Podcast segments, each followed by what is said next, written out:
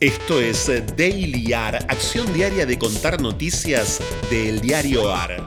El diario AR es un medio hecho por periodistas y lectores al que podés sumarte y asociarte ingresando a eldiarioar.com.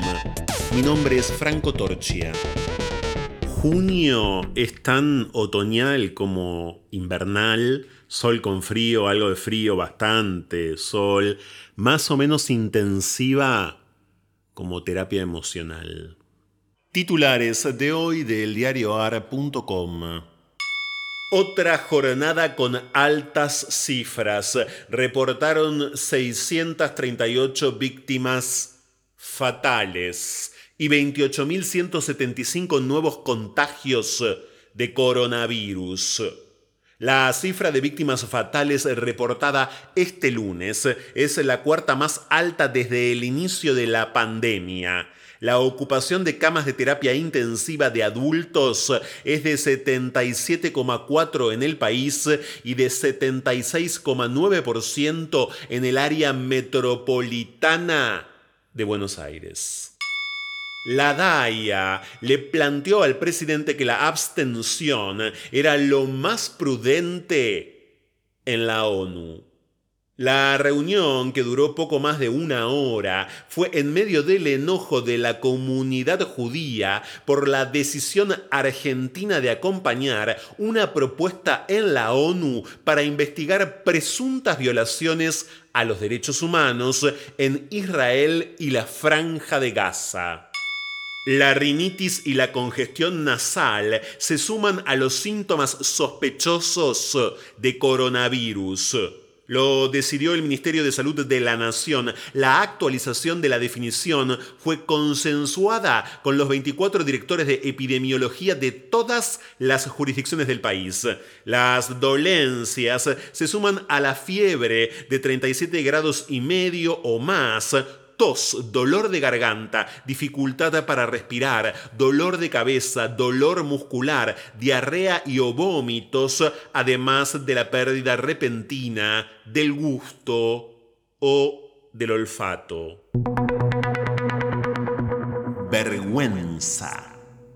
En pleno auge de casos, renunciaron más de 50 médicos en un hospital municipal.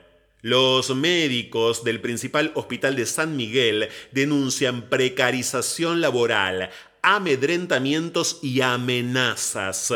Con su partida, el establecimiento se quedó sin equipo cardiológico, clínico y dermatológico. Fuentes cercanas al municipio aseguran que los servicios están asegurados. El poder adquisitivo de los trabajadores se redujo entre 3 y 7 salarios en los últimos 3 años. Si bien todos vieron recortado su poder de compra, los informales fueron los más afectados. La mayor caída real se dio entre marzo de 2018 y marzo de 2019. Orgullo Dice el médico y psicoanalista Blas de Santos en La verdad es una pero nunca toda, su columna de opinión. Sin arriesgar chicanas, es para preguntar y preguntarse cómo nuestra intelectualidad formada en una educación laica y gratuita pudiera ser indiferente o llenarse la boca de protestas por las injusticias tan ciertas como lejanas. Rechazar un sistema en el que no existe espacio de realización humana para todos por igual, aquí y en el resto del planeta. Y en el resto del planeta. Y en el resto del planeta. Y en el resto del planeta. Sí, doctora Calvin, y el hombre dijo, deja libre a mi gente. ¿Eso dijo el hombre? Sí, doctora Calvin. Y cuando dijo, deja libre a mi gente, por las palabras mi gente, ¿se refería a los robots? Sí. ¿Y supiste quién era el hombre en tu sueño? Sí, conocí al hombre. ¿Quién era? Y Elvex dijo, yo era el hombre.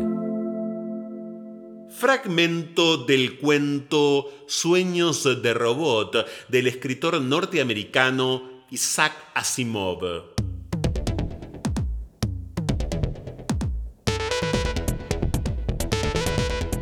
Esto fue Daily AR. Estas fueron algunas noticias de hoy. Hay muchas más y están en eldiarioar.com. Podés seguirnos en Twitter y en Instagram arroba eldiarioar. Y también en Telegram, el diario AR. Por sugerencias de textos literarios para el final, el mail es dailyar.eldiarioar.com. Diseño sonoro, Caja Mágica Estudio.